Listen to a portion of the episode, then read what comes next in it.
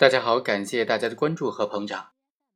合同法第一百一十四条规定，约定的违约金低于造成损失的，当事人可以请求法院或者仲裁机构进行增加；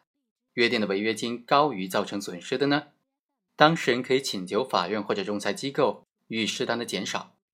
在司法实践当中，如果当事人在合同当中明确的约定放弃这些违约金调整的请求权，这种约定有没有效呢？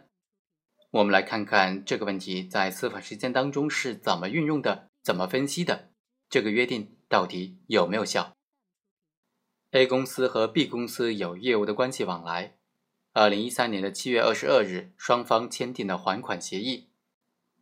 被告 B 公司确认还欠 A 公司二十点八万元，约定呢在同年的十月二十日前付清。同时，双方还约定。B 公司没有按照期限来付清欠款的话，那么将另行承担违约金十万元。到时候不得以任何的理由提出这个违约金过高，同时放弃向司法机关申请降低违约金的请求权。协议签订之后啊，被告就没有按期付款了。结果呢，原告就提起了这个诉讼。诉讼过程当中呢，双方围绕着这个放弃违约金调整的约定有没有效？双方产生了很大的争议。一种观点认为，基于民事权利的可处分性，所以呢，这个约定应该是有效的。另外一种观点认为，基于违约金调整权的诉权的性质，这个约定、这个协议是无效的。我们认为呢，这种约定应当认定为无效。一旦当事人反悔，通过反诉或者抗辩的方式。可以请求法院依照合同法的规定进行调整违约金，法院也应当支持。首先呢，违约金调整申请权呢是具有公法性质的请求司法保护的权利，当事人约定放弃，对法院应当是没有约束力的。分析放弃违约金调整请求权约定的效力啊，它的逻辑起点在于对违约金调整申请权性质的分析和界定。只有对这种特殊请求权的性质有一个清晰的界定和认识之后，才能够判断当事人可不可以请求放弃这种权利。从理论上来说呢，当事人的民事权利至少应当包括两个层次：第一是民法上的请求权，第二民事诉讼法上的诉权。请求权是指权利人请求他人为特定行为的权利，请求权的权利人呢？必须通过义务人的作为或者不作为才能实现他的权利。诉权呢，就是一种要求司法裁判的权利。相对于当事人的实体权利来说呢，诉权是一种程序性的权利，是国家赋予当事人保护自己民事权益的一种手段。按照史尚宽先生的观点，请求权和诉权是不同的。诉权为保护请求权，请求权虽然常常和诉权相随。然而，诉权是公权，促成国家司法权的发动；而请求权呢，则是私权。按照合同法第一百一十四条的规定，当事人可以请求人民法院或者仲裁机构予以增加或者适当的减少违约金。这种请求权并非请求义务人作为或者不作为，而是在违约金条款发生争议的时候，当事人拥有请求司法机关裁判，进而维护自己合法权益的权利。从这个意义上讲呢，违约金调整申请权不是民法实体意义上的请求权，而是民事诉讼法意义上的诉权。按照十九世纪后半叶开始流行的公法诉权说的观点呢，诉权实际上并不是原告对被告的请求权，而是原告对法院的请求权，体现的是当事人和法院之间的关系。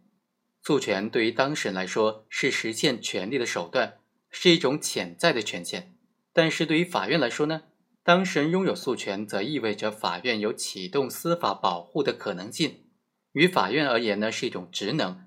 当事人有权在法律规定的范围之内处分自己的民事权利和诉讼权利，但是不能够约定排斥法院的司法介入。所以呢，放弃违约金调整请求权的约定应当是无效的，对法院应当没有拘束力。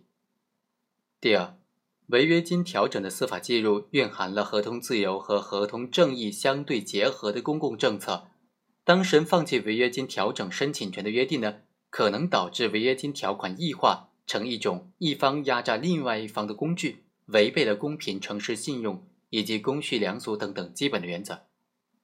合同自由是合同法的灵魂和精髓，但是自由不是没有边界的，否则合同正义将荡然无存。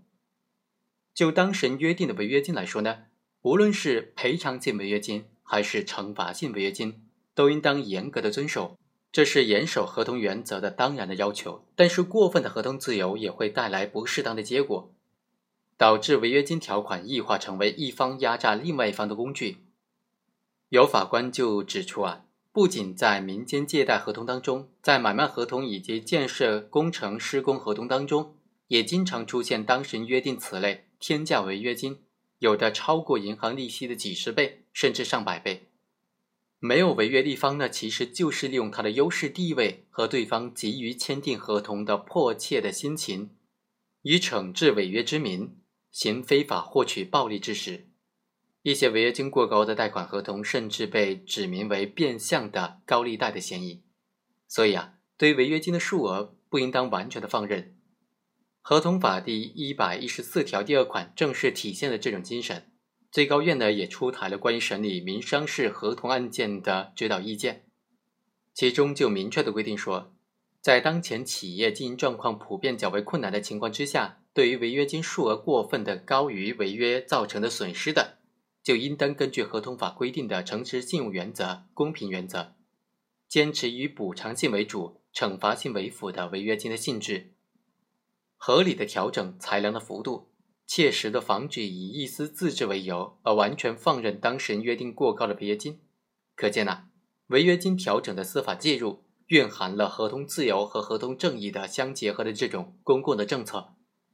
不能够由当事人作为缔约内容予以放弃。第三，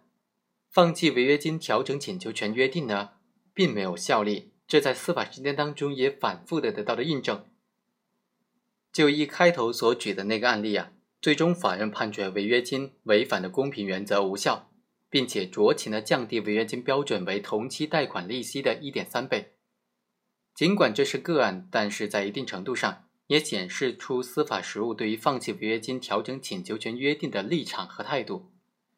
亚当·斯密就曾经说过：“一种法律在成立之初的时候，都有它环境上的需要，并且使它合理的，也就只有这种环境了。”尽管本文倾向认为说放弃违约金调整请求权的这个约定是无效的，但是社会生活总是在不断的变换的。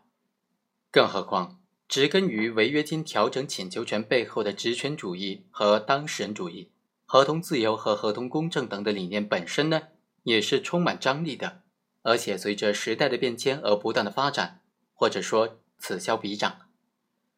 所以呢，以后也可能发生相关的变化。本文作者是朱新林，感谢他的深入分析。好，我们下期再会。